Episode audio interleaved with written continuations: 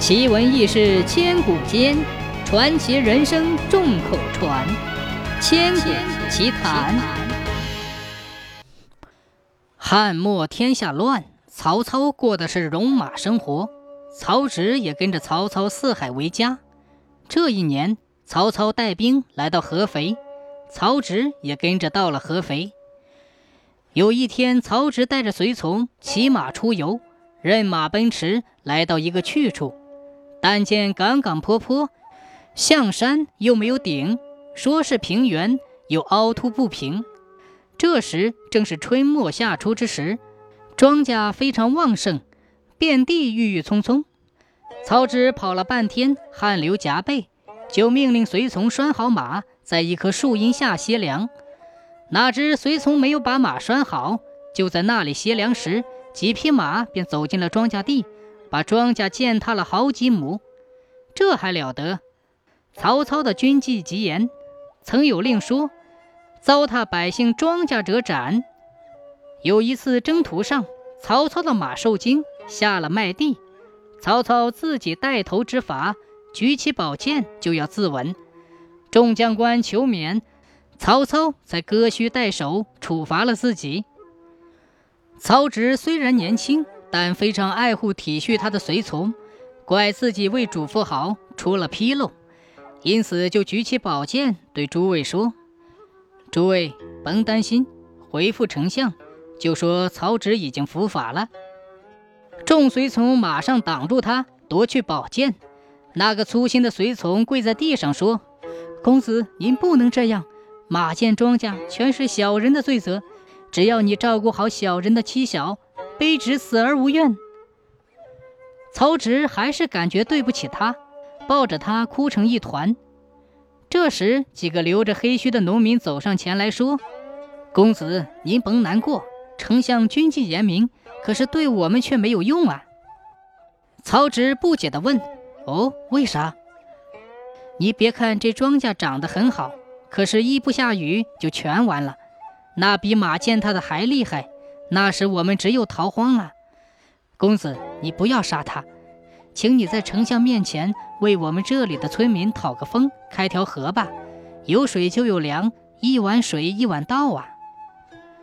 曹植明白了，就说：“哦，这个容易，不过父亲的命令还是要执行的，他从不准徇私。”农民笑了，说：“哎呀，这个不妨事，您就说这是老百姓的要求。”以和换命吧。曹植答应了，回来把这件事向曹操说了。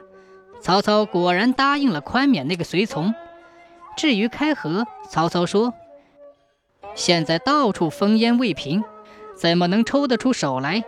待全国平定之后，我一定办。”曹植是个直肠子人，当即跑到那里对农民说了。大家听了也很高兴。相信曹操能说到做到。谁知不久后，曹操就死了。曹植的哥哥曹丕即位，曹丕极恨曹植以才得宠，便把曹植贬到陈留去了。这时，曹植想起了当年在合肥北外乡那段事，他收拾了一下，便来到了北外乡。那几个黑须老农早已变成了白胡子，他们流着泪对曹植说。公子，你遭难了还没有忘记我们呢，只是这开河的事是无指望啦。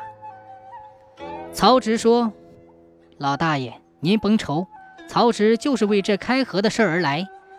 合肥守将张辽老将军是父王的爱将，他也很喜欢我，我当修书一封，请他帮忙完成父王遗志。”老人们感动得眼泪哗哗。只是他们已很难相信这开河的事会成功。再说，曹植写了信，派人送给张辽，自己也赶往陈留，准备把仅有的一点积蓄也拿来用到开河上去。一个月后，曹植又从陈留回到北外乡，可是不见一个兵丁，一个民工，心里感到纳闷。原来张辽虽然和曹植交往深厚，但是他惧怕曹丕。所以既没有答应，又没有不答应，一直拖着。曹植相信他与张辽的友谊，于是又写了封信去催。时当六月暑天，又逢干旱，那一带干的土地龟裂，尘灰起脚脖子，村民喝的都是泥浆水。跟随曹植的那个以河换命的随从，泪水汪汪地说：“公子，看来开河无望了，走吧。”曹植说：“估摸信他也该收到了。老将张辽是个讲情义的人。”老随从只得哽咽的点点头。又过了几天，连泥浆水也没有了。几个白胡子老汉跑来对曹植说：“公子，这里不能待了，渴死不如逃荒啊！”曹植望着万里无云的晴天，痴心地说：“我要等张将军派人来。”老汉们苦苦的哀求：“公子，快走吧，你可不能干死在这荒岗野坡呀！”几个老汉流着泪走了。